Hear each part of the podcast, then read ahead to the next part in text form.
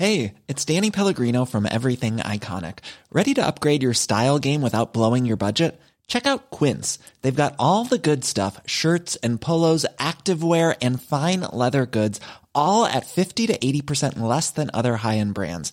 And the best part? They're all about safe, ethical, and responsible manufacturing.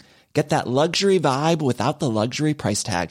Hit up quince.com slash upgrade for free shipping and 365 day returns on your next order. That's quince.com slash upgrade.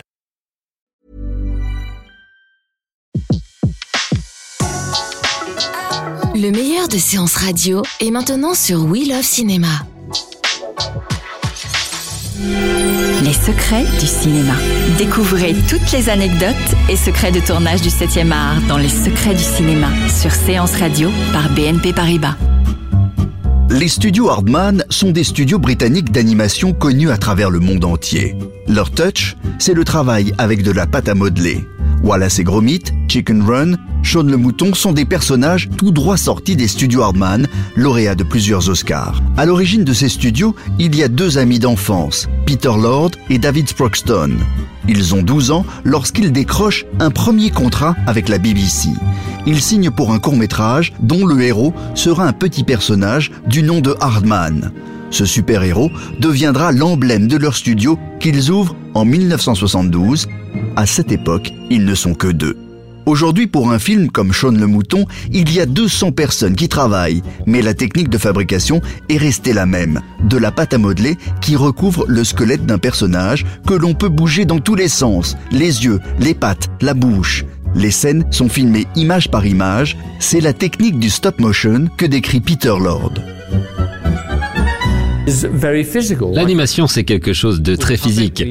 Les marionnettes sans arrêt, vous devez les manipuler pour les animer. Normalement, on n'a pas besoin de faire des dessins pour ça, mais les meilleurs animateurs font tous des dessins. Voici Shaun le mouton. Shaun habite à la ferme avec ses copains moutons.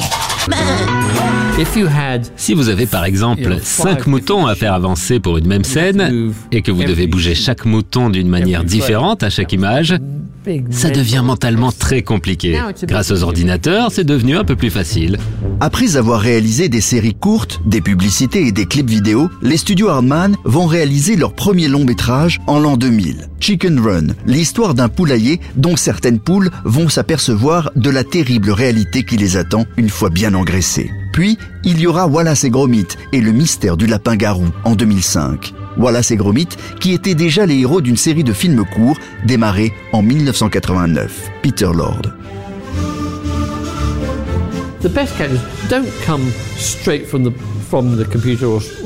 Les meilleurs personnages ne sortent pas directement des ordinateurs ou des dessins.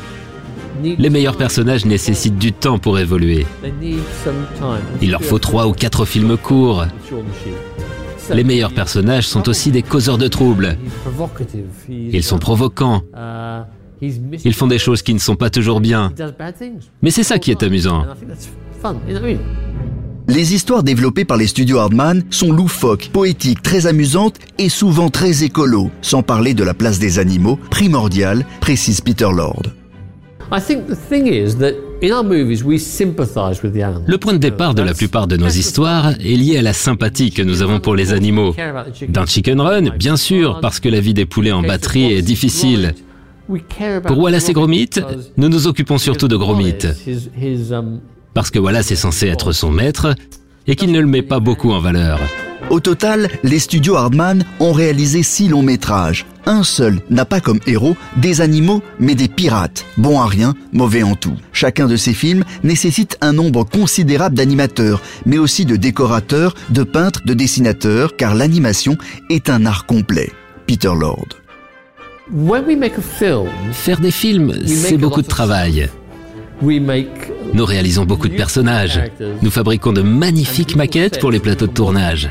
Et quand nous avons tout terminé, nous trouvons tout ça tellement beau qu'il nous est juste impossible de les jeter.